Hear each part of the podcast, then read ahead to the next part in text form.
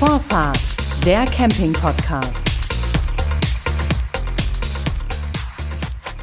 Herzlich willkommen bei Vorfahrt, dem Camping-Podcast von Reisemobil International.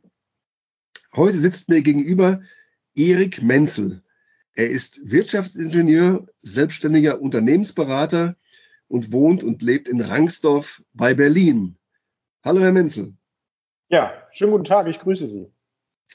Herr Menzel, wir haben das ganz kurzfristig jetzt verabredet, die ganze Sache, weil Sie auch vor kurzem erst eine ähm, außergewöhnliche Reise gemacht haben. Und zwar sind Sie im Oktober mit einem E, also mit einem elektrisch angetriebenen Sprinter, den Sie provisorisch zu einem Reisemobil umgebaut haben, von Berlin gefahren bis nach Aulendorf im Oberschwäbischen, dann weiter nach Ulm, haben Sie dort die Stadt angeguckt und sind wieder nach Hause gefahren. Warum haben Sie das gemacht? Das äh, hat äh, folgenden Hintergrund. Ich bin äh, selber ein großer Camping-Fan seit vielen Jahren. Und äh, auf der anderen Seite ähm, bin ich ein Freund, um nicht zu sagen ein Verfechter der batterieelektrischen Elektromobilität seit auch sehr vielen Jahren, eigentlich schon seit meiner Kindheit, muss ich fast sagen. Und äh, diese beiden Dinge ließen sich äh, viele, viele Jahre nicht vereinbaren. Sprich, das elektrische Fahren mit einem Campingfahrzeug äh, war technisch nicht möglich oder technisch nicht praktisch möglich. Und sich, es hatte sich sozusagen die Möglichkeit ergeben, dass ich das einmal testen konnte, diese Fahrt so ausgiebig zu gestalten. Und da muss ich natürlich sofort Ja sagen. Ja, nun haben Sie gerade gesagt, das war früher praktisch nicht möglich. Ähm, ist es ja heute eigentlich immer noch nicht, denn die Reichweite der aktuellen Akkus liegt ja bei maximal 200 Kilometern. Sie sind aber insgesamt knapp 1700 Kilometer gefahren. Wie haben Sie das denn gemacht? Das ist, ähm, das ist so, ähm, dass äh, man in der Regel geneigt ist, das elektrische Fahren äh, mit, dem, mit dem Fahren eines Verbrennungsmotors zu vergleichen, und zwar in vielerlei Hinsicht. Also sprich, das das Losfahren, das Tanken, das Ankommen, die gesamte Fahrzeugnutzung ist also der Regel darauf ausgelegt, dass man Gleiches mit Ungleichen vergleicht, wie ich immer so schön sage. Und es ist einfach so, dass das Fahrzeug, was ich äh, in dem Fall getestet habe, äh, eine sehr hohe Ladegeschwindigkeit hat. Das heißt, wir sprechen dort von äh, 80 äh, Kilowattstunden bis sogar bis zu 90 Kilowattstunden an Ladeleistung und bei einer Akkugröße von etwa 40 Kilowattstunden äh, sind also 30 Minuten maximale Dauer, die dort vergehen, bis der Akku dann wieder komplett gefüllt ist. Und das heißt, solche hohen Ladegeschwindigkeiten aufgrund des Fortschritts der Zellchemie, das war also vor 10, 15 Jahren undenkbar. Mittlerweile gibt es beides. Mittlerweile gibt es schnelle Ladeinfrastruktur als auch Zellchemie, die beides verkraftet und das kann man so nutzen. Bevor wir auf diese Details mit dem äh, Laden, wie das Ganze funktioniert, eingehen, würde ich gerne nochmal nachhaken. Diese Unterschiede, die Sie gerade genannt haben zwischen Verbrenner und Elektromotoren. Sie haben gesagt, Äpfel mit Birnen oder Gleiches mit Ungleichem. Wo liegen für Sie die Hauptunterschiede oder die, die, wo liegt für Sie die, der Haken einer Sache, die beiden vergleichen zu wollen? Das, ja, das beginnt, ähm, wir sprechen ja sozusagen hier über, äh, über Camping-Details. Ich persönlich ähm, bin allerdings auf der Suche nach einem Fahrzeug, was ich also ganzjährig nutze und nicht nur für Campingzwecke, sondern auch als Alltagsfahrzeug. Und äh, die öffentliche Diskussion ist jetzt zumeist die, dass es um die Frage geht, äh, wie schnell kann das Fahrzeug nachladen und wie hoch ist die Reichweite.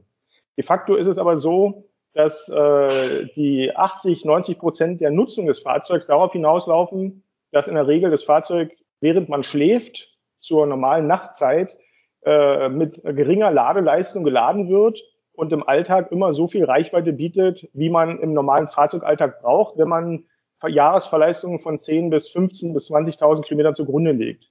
Das heißt, wir sprechen also eigentlich nur in der öffentlichen Diskussion immer über, nur über die Ausnahme, was passiert, wenn ich also die weite Reise antrete. Und äh, in dieser, wenn man dann also dann diese weite Reise antritt, dann dauert eben diese weite Reise heute mit einem Campingfahrzeug länger, als, äh, als es momentan mit einem fossilen Fahrzeug der Fall ist. Aber in den restlichen 80 bis 90 Prozent der Nutzung des Jahres spare ich sehr viel Zeit, weil ich niemals eine Tankstelle anfahre. Das heißt, vorausgesetzt, ich habe einen Stellplatz, und das unterstelle ich jetzt mal jedem Campingfahrzeugbesitzer, dann lädt das Fahrzeug also dort, wo ich sowieso stehe. Entweder in der heimischen Einfahrt oder auf dem Stellplatz, wo es eben üblicherweise auf dem Hof zu Hause ist, etc. Und da braucht man eben ausgerechnet keine hohe Ladeleistung, denn dort reichen ein bis zwei bis 2,5 oder auch drei kW Ladeleistung, dann hat man in der Regel in der Nacht das nachgeladen, was man am Tage weggefahren hat. Mhm. Ähm, es gibt natürlich noch mehr ähm, Kriterien als jetzt ähm, die, die, Zula die ähm, Ladeleistung und so weiter. Zum Beispiel die Zuladung des Fahrzeugs, die ja durch die Batterie doch irgendwie ähm, ziemlich in die Knie geht. Wie schaut es aus bei dem, bei dem äh, Sprinter, den Sie hatten? Wie viel Zuladung hatten der noch? Äh, um ehrlich zu sein, ich habe den Wert nicht genau vor Augen. Ähm, das sind meines Erachtens nach äh, mit der großen Akku, mit der großen Akkukapazität 800 Kilogramm und mit der kleineren Akkukapazität 1000 Kilogramm. Also mhm. äh, nach meinem Campinganspruch habe ich weder vor 800 noch 1000 Kilogramm sozusagen Campingausbauten in das Fahrzeug einzubauen. Von daher äh, gibt es sozusagen dieses Problem nicht. Dieses Fahrzeug, der, Camp, äh, der Sprinter, der Mercedes-Benz E-Sprinter, genauso wie der E-Kräfter, die wurden ja ursprünglich konzipiert, um sozusagen die letzte Meile zu bedienen für, die, für Paketzustellung im öffentlichen Raum, also im urbanen Raum, und äh, wurden also niemals konzipiert, um damit Camping, ein Campingfahrzeug abzubilden. Äh, deshalb haben die natürlich per se eine hohe Zuladung, weil sie eben für Transporte von Gütern und Waren gedacht sind. Und äh, ich behaupte, äh, keine Campingausstattung wiegt 800 Kilogramm, die man jetzt hinten ins Fahrzeug einbauen würde wollen. Mhm. Ähm, Sie halten das also für möglich, diese äh, Sprinter oder Crafter, von denen Sie jetzt gerade gesprochen haben, durchaus auszubauen als Campingfahrzeuge? Also ich kann da nur natürlich jetzt für meinen Anwendungsfall sprechen und äh, für mich ist es eine absolute Option. Äh, ich schwanke noch zwischen einem der beiden Fahrzeuge, aber einer wird es auf jeden Fall werden. Wo liegen da die Unterschiede bei den beiden?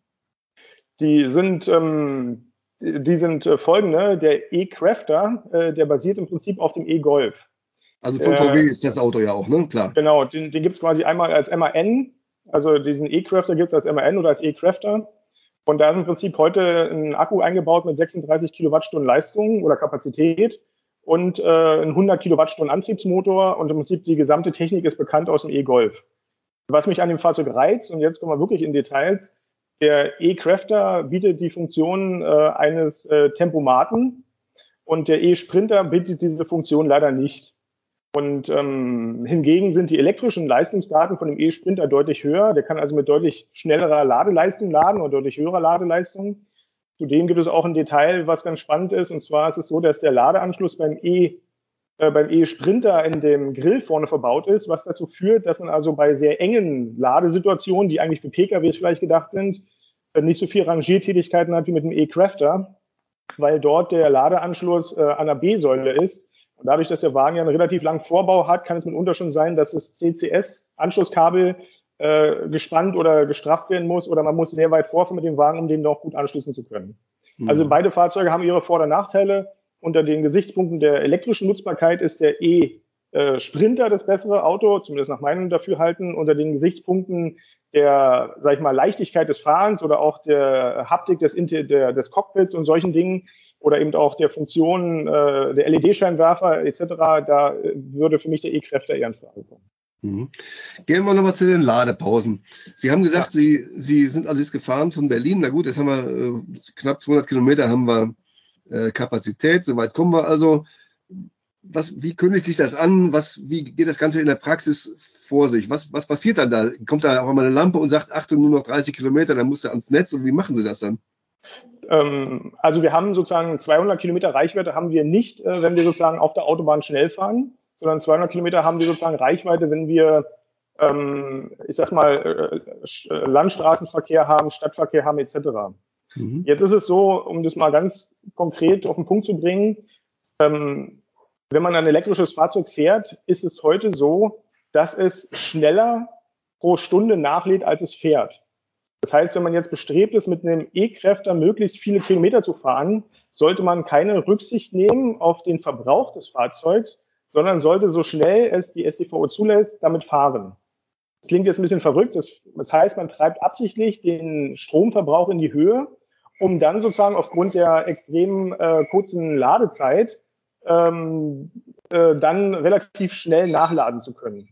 Und so wie Sie fragen, ist es so, dass natürlich die entsprechenden Anzeigeinstrumente im Fahrzeug das anzeigen, dass eben äh, in 20, in 30 Kilometern äh, die Reichweite endet und man sich halt eine entsprechende Ladesäule suchen sollte oder Ladesäule suchen muss, um, um eben dann wieder nachzuladen. Das heißt, es ist also anders als früher. In Anführungsstrichen, früher muss man also sehen, dass man mit der Energie, die man an Bord hat, möglichst haushaltet und weit kommt, weil eben die Ladeinfrastruktur grobmaschig war, weil die Ladeleistung äh, gering war, man dadurch lange Standzeiten hatte. Jetzt ist es so, beim E-Kräfte als Beispiel, wenn man also schnell fahren möchte, wobei mal jetzt der Sinn in Frage gestellt werden sollte, äh, dann ist man also darin gut beraten, mit 100 GPS äh, 125 Kilometer pro Stunde mit dem E-Sprinter zu fahren, um dann Ladepausen von 20 bis maximal 30 Minuten zu machen. Jetzt haben Sie vorhin gesagt, das Netz ähm, an Ladestationen war früher grobmaschig. Ähm, ist es denn inzwischen so dicht, dass man das, was Sie gerade beschrieben haben, tatsächlich äh, machen kann? Oder ist das ein Risiko, dass man irgendwann auf der Autobahn liegen bleibt? Also heute ist es so, ähm, dass jeder ohne weitere Vorbereitung mit einem Elektroauto nach sonst wo fahren kann.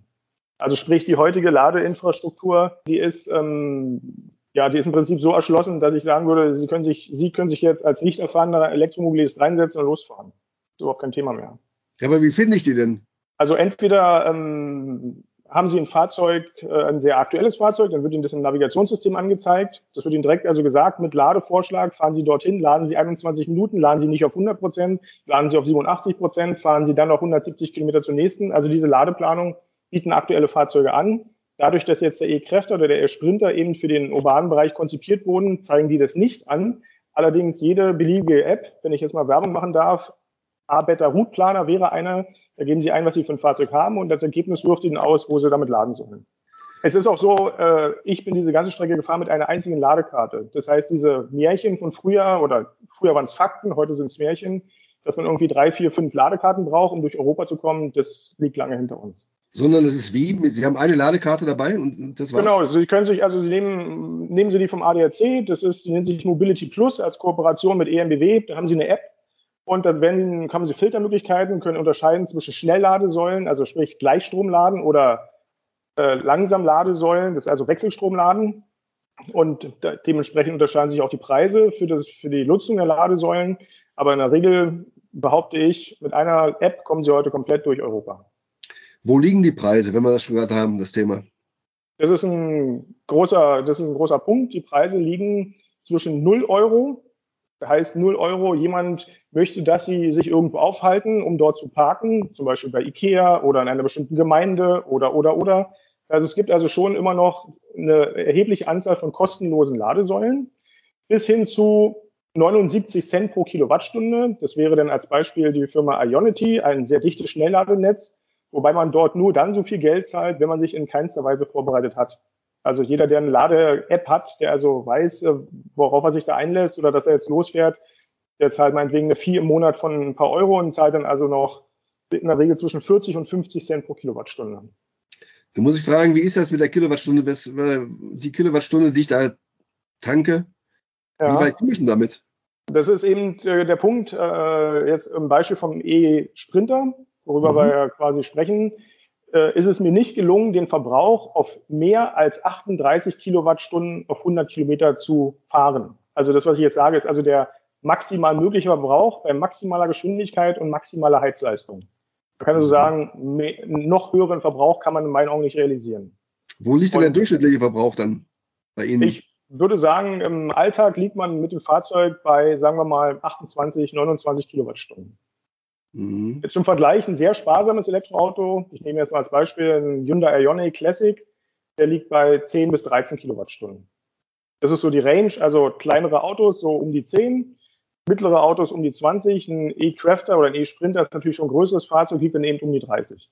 Wenn man denn bei 40 landet, ist wirklich Worst Case. Warum ist es Ihnen egal, dass Ihr Fahrzeug nur 170 oder 200 Kilometer Reichweite hat? Das ist ja nicht sehr viel es gibt ja doch viele Freunde des Campingreisens, die sich vorstellen können, mit einem elektrischen Campingmobil zu fahren, wenn es bestimmte Reichweiten hat. Wenn also ein Campingmobil 500 Kilometer Reichweite hätte, dann können Sie sich sehr wohl vorstellen, damit auch ähm, alternativ zum Verbrennungsfahrzeug äh, auf Reisen zu gehen. Der Punkt ist einfach der, was, was, äh, was ich aus vertrieblicher Sicht verstehe ich das. Aus technischer Sicht ist es leider so, dass äh, das dazu führen würde, dass wir eine sehr kostbare Ressource, und zwar die des Akkumulators, zu einem großen Teil des Jahres nicht nutzen. Das heißt, wenn wir also uns vorstellen, ein Campingreise, ein Reisemobil müsste äh, so eine hohe Reichweite haben von 500 Kilometern, dann würde es vielleicht bedeuten, dass wir 200 oder 300 Kilowattstunden Akkukapazität im Fahrzeug vorhalten, um dann auf den Campingreisen solche Etappen fahren zu können, ohne nachzuladen. Es ist halt so, dass diese Ressource, und da sind wir sozusagen mitten in der Volkswirtschaft, dass diese Ressource also einen hohen Wert hat. Nicht nur einen materiellen Wert für den Einzelnen, weil dieser so natürlich teuer ist, sondern die ist natürlich auch endlich. Das heißt, es ist natürlich auch eine Ressource, die äh, gehoben werden muss, die hier produziert werden muss und so weiter. Und ich würde das also persönlich als große Verschwendung äh, empfinden, wenn man sich sozusagen den Camping-Luxus gönnt mit 500 Kilometer Reichweite, äh, um dann sozusagen einfach so einen wertvollen Akku vorzuhalten, der nichts anderes machen würde, als dafür zu dienen. Ich könnte mir das persönlich nur damit rechtfertigen, dass man den Akku auch nutzen könnte für sogenannte Smart Grid Technologien. Smart Grid heißt, dieser Akku wäre dann Teil des Netzpuffers, also des äh, des, äh, des Stromnetzpuffers, der also auch, wenn das Fahrzeug steht, genutzt werden könnte, um die Netze zu stabilisieren als Beispiel, dann würde ich das verstehen. Aber solange der quasi als Alternative dient, um 100 Liter Dieselkraftstoff zu bunkern, um einfach nur aus Komfortgründen eine große Reichweite zu fahren, wäre das eine gigantische Verschwendung. Deshalb, deshalb vielleicht noch ein Wort dazu, deshalb ist es, geht es mir so, dass ich das für mich als akzeptabel finde, nach 120 Kilometern eine Ladepause zu machen von 30 Minuten, als sozusagen die allermeiste Zeit des Jahres einen gigantischen Akku im Auto rumstehen zu haben. Mhm. Kommen wir mal zurück zu den Ladesäulen. Sie haben jetzt gesagt, äh, es gibt also welche, die äh, bei Ikea oder bei Aldi oder so stehen, äh, wo es nichts kostet. Gut, nur wenn man da auf der Autobahn fährt, hat man nicht unbedingt immer gerade einen Supermarkt äh, daneben. Genau. Äh, wo stehen die denn noch? Stehen die also an, der, ähm, an den Raststätten zum Beispiel? Kann ich mich da, kann ich da tanken? Dass ich auch da reingehen kann, was essen? Oder muss ich irgendwo hinfahren, wo ich ganz ab bin, dass ich dann mich reinlegen muss und schlafen? Oder wie ist das? Nein, also die, das ist äh, sozusagen die, die gesamte Strecke bin ich also nur gefahren mit maximalen Umwegen von vielleicht einem Kilometer. Also sprich, ich habe mir keine Ladesäule rausgesucht, die jetzt nicht direkt an der Raststätte lag, sondern die Ladesäulen an Raststätten, auf Autohöfen, äh, in unmittelbare angrenzenden Gemeinden zur Autobahn. Äh, die sind also, das ist also so engmaschig, äh, dass man, ja, dass es im Prinzip keiner Ladeplanung mehr bedarf. Sie können also heute überall laden, sondern es ist eher die Frage, ob man komfortabel lädt. Und unter komfortabel versteht immer jeder was anderes. Ich verstehe darunter, dass es da auch was zu trinken gibt oder eine Toilette gibt oder dass es dort auch, ähm, was ich, einen Spielplatz gibt für die Kinder oder eben solche Dinge. Aber dass man eben die Frage stellt, ob ich überhaupt laden kann, äh, die stellt sich nicht mehr, zumal die Apps heute live anzeigen, wie stark der Belegungsgrad der Ladesäulen ist. Das heißt, während man diese Ladesäule anfährt, im Raster von, sagen wir mal, 10, 15 Kilometer vorher, weiß ich, da sind vier Ladepunkte und davon sind meinetwegen aktuell zwei belegt. Also weiß ich, aktuell sind noch zwei frei, dann sehe ich vielleicht live, jetzt ist noch eine frei, vielleicht sehe ich auch jetzt noch keine frei und ich ändere sozusagen in dem Moment äh, meine geplante Ladesäule und fahre einfach eine frühere an oder eine spätere an. Also diese Dinge sind heute alle gang und gäbe und mit jedem beliebigen Smartphone umsetzbar. Nichtsdestotrotz ähm, wird das Reisen ja doch deutlich na, nicht langsamer, äh, weil die, die, die Geschwindigkeit ist ja da, aber es dauert länger. Stört Sie das nicht? Ähm, das stört mich in keinster Weise, denn ich sehe das so, dass ähm, ich sag mal, uns eint ja die Tatsache, dass wir äh, Camping als Freizeitaktivität mögen. Und äh, ich sehe das so, dass die Alternative zum elektrischen Reisen ähm, das Reisen mit dem Fahrrad wäre. Also sprich, äh, noch weniger Emissionen als elektrisch wäre eben zu Fahrrad oder natürlich zu Fuß, keine Frage. Von daher die Alternative, äh, schneller reisen zu können, indem ich sozusagen Fossilien verbrenne, das ist quasi außerhalb meiner Fantasie mittlerweile. Mhm. Wie ist denn das Reisegefühl mit dem E-Mobil? Es ist so, ähm, es, äh, es entschleunigt äh, vor dem Hintergrund, dass man natürlich weiß, dass man alle 120, 140, 150 Kilometer eine Ladepause machen muss. Und diese Ladepause dauert dann 30 Minuten. Und es klingt jetzt wahrscheinlich so, als wäre das jetzt äh, Stress. Aber de facto ist es so, es ist also nicht Stress, sondern es, ähm, in der Regel ist es so, dass die Pause, die wir dann in der Regel als Familie machen, äh, schneller vergeht. Sprich, die Ladepause, der Ladevorgang ist schneller zu Ende, als dass wir dort nicht noch länger bleiben würden, wo wir gerade sind. Das heißt, wir fahren ja ähm, die Orte an, die wir wünschen. Also wir fahren vielleicht auch Autobahnraststätten an, die wir nicht wollen, sondern wählen dann eben eine, die wir schöner finden oder fahren vom, von der Autobahn wenige Meter runter, um etwas zu sehen. Und in der Regel, da wo wir dann sind, äh, finden wir das dann attraktiv. Das ist ja auch ein Teil der, des Camping-Gedankens. Und äh, das also, das führt dazu, dass eine sehr lange Fahrt eben nicht stressig ist, sondern man kommt nach 700 Kilometern am Zielort an und stellt sich die Frage, warum hat man sich bisher den Stress angetan, mit Verbrennungsfahrzeugen das sozusagen durchzufahren oder durchfahren zu wollen. Mhm.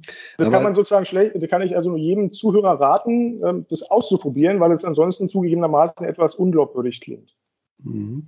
Aber ich glaube, dass der Stress ja möglicherweise nicht durch die Pausen entsteht, das ist klar, die sind ja angenehm, sondern dass er eher dadurch entsteht, dass man immer mit einem Auge auf diesen, äh, auf die Anzeige guckt und sagt, Mensch, hoffentlich ähm, klappt das alles, hoffentlich komme ich wieder an die Ladestation, hoffentlich finde ich einen.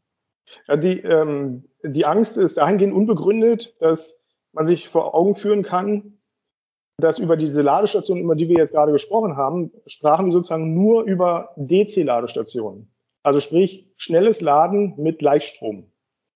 Noch viel enger ist, ist langsames Laden mit Wechselstrom an Ladesäulen und noch, noch, noch, noch, noch viel enger ist Laden an einer Schuko-Steckdose. Das heißt, wenn wir in unserem Land mal die Schuko-Steckdosen zählen würden, würden wir feststellen, die sind also um Potenzen höher, als dass es heute fossile Zapfsäulen gäbe. Also ein Liegenbleiben wegen Strom, also wegen Strommangel ist, das mag sozusagen in der Fantasie existieren, aber in der Kaskade, es gibt keine DC-Ladesäule, es gibt keine AC-Ladesäule, es gibt keine Schokoladesäule. Das gibt's in Europa praktisch nicht. Mhm. Sie haben gerade gesagt, das Fahren mit dem Verbrennungsfahrzeug, so wie früher, liegt außerhalb Ihrer Fantasie mittlerweile. Warum ist es Ihnen so wichtig, dass Reisemobile einen elektrischen Antrieb bekommen? Das, ähm, es ist so, das hat ganz viele unterschiedliche Aspekte. Ähm, zum einen ist es so, dass der, dass natürlich neben den ganzen Emissionen, über die wir sprechen, die also im Sinne der Schadstoff, äh, im Sinne der Schadstoffe festzustellen sind, haben wir auch das Thema Lärmemissionen. Und ich persönlich störe mich daran, wenn ich auf dem Campingplatz mich befinde, äh, morgens beim Frühstück bin und äh, um 10 Uhr oder 11 Uhr, wie das ja nicht unüblich ist, äh, Fahrzeuge kommen und gehen und mich sozusagen dort äh, sowohl mit Schall als auch mit äh, Emissionen bei meinem Frühstück stören. Ich fühle mich dadurch gestört. Das sind natürlich Radfahrer, keine Frage. Und ich selber möchte das meinen Mitmenschen nicht antun und sage, auf dem Campingplatz äh, möchte ich mal als erstes, dass da jeder seinen Urlaub machen kann, ohne dass ich mit meinen sag ich mal, Mobilitätsbedürfnis andere sozusagen einschränke. Der nächste Aspekt ist das Thema Effizienz. Das heißt, äh, in der, sag ich mal, in der Ressourcenkette vom, von, der, von dem, äh, sozusagen von dem Bohren des Erdöls bis zur Verbrennung im Verbrennungsmotor haben wir also Wirkungsgrade, die sind so schlecht, dass man als erwachsener Mensch eigentlich gar nicht darüber nachdenken braucht, sowas ernsthaft zu verfolgen. Zumindest wenn man weiß, dass man zeitgleich einen Plan B hat und der heißt, man kann es also batterieelektrisch abbilden über Windenergie, über Sonnenenergie, über Dinge, die einfach heute schon da sind, nicht in einer fernen Zukunft, sondern heute da sind und einfach deutlich höhere Wirkungsgrade haben. Das heißt, wenn wir jetzt darüber sprechen, dass, ein, äh, dass ich also einen Maximalverbrauch hätte von 38 Kilowattstunden Strom, dann ist es also ein Referenzenergiewert von ungefähr 3,8 Liter Diesel.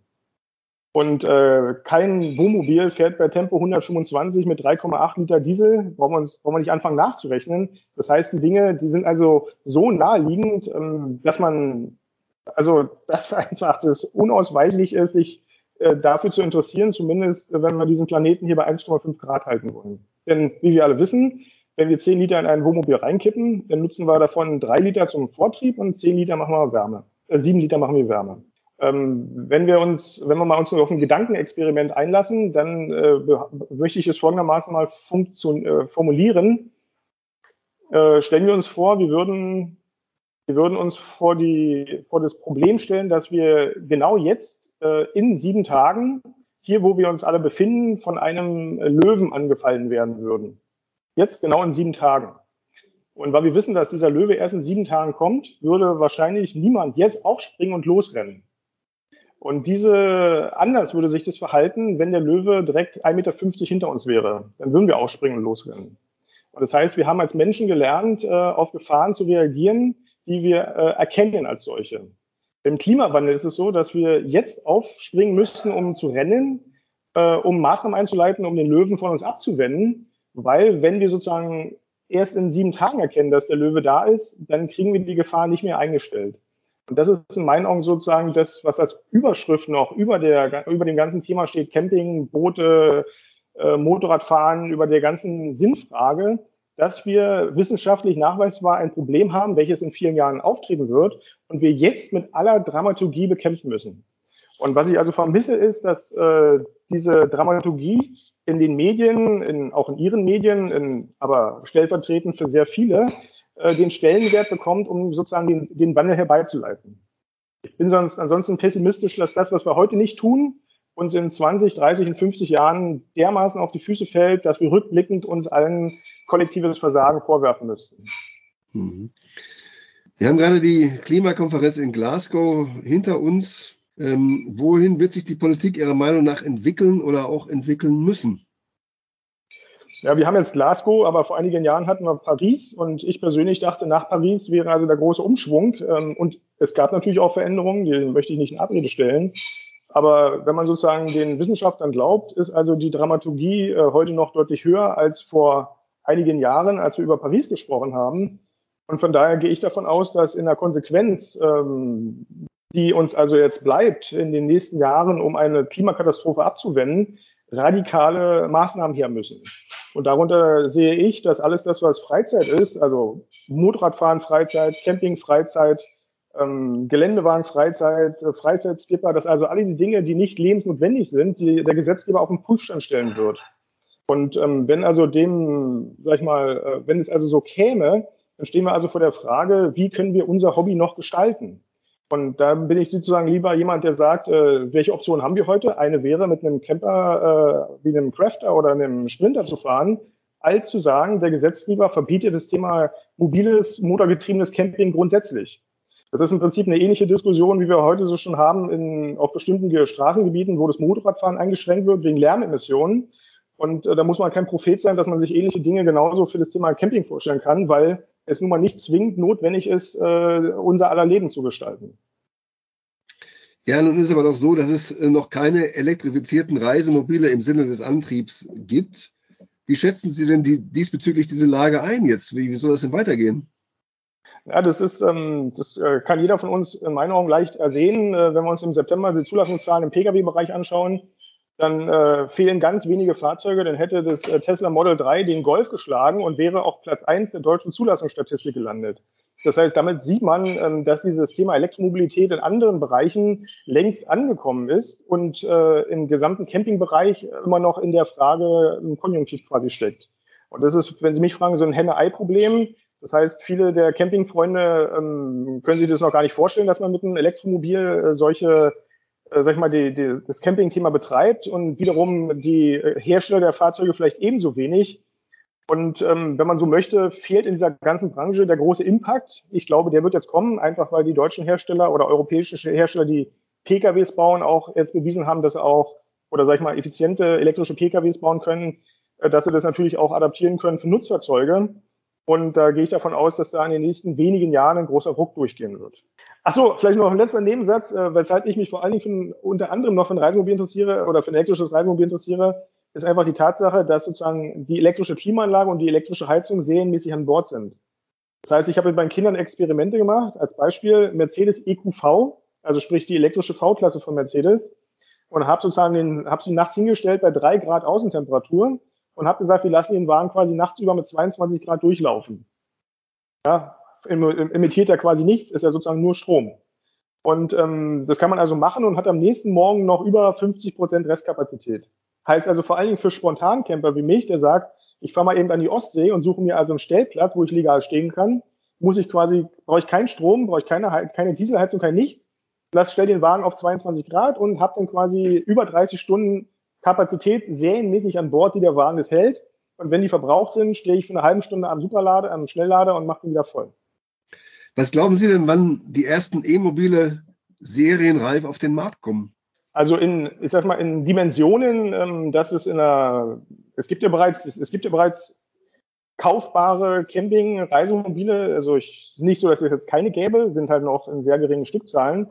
Aber wenn es sozusagen industriellen äh, Größenordnung erreichen soll, tippe ich auf das Jahr 2025. In meinen Augen ist das Jahr 2025 so der große Gamechanger in der sozusagen im Mobilitätsbewusstsein bis dahin werden auch viele Gesetze durch sein. Ähm, alle OEMs haben sozusagen ihre Produktionsketten, ihre Zulieferer, ihre Entwicklungsabteilung umgestellt.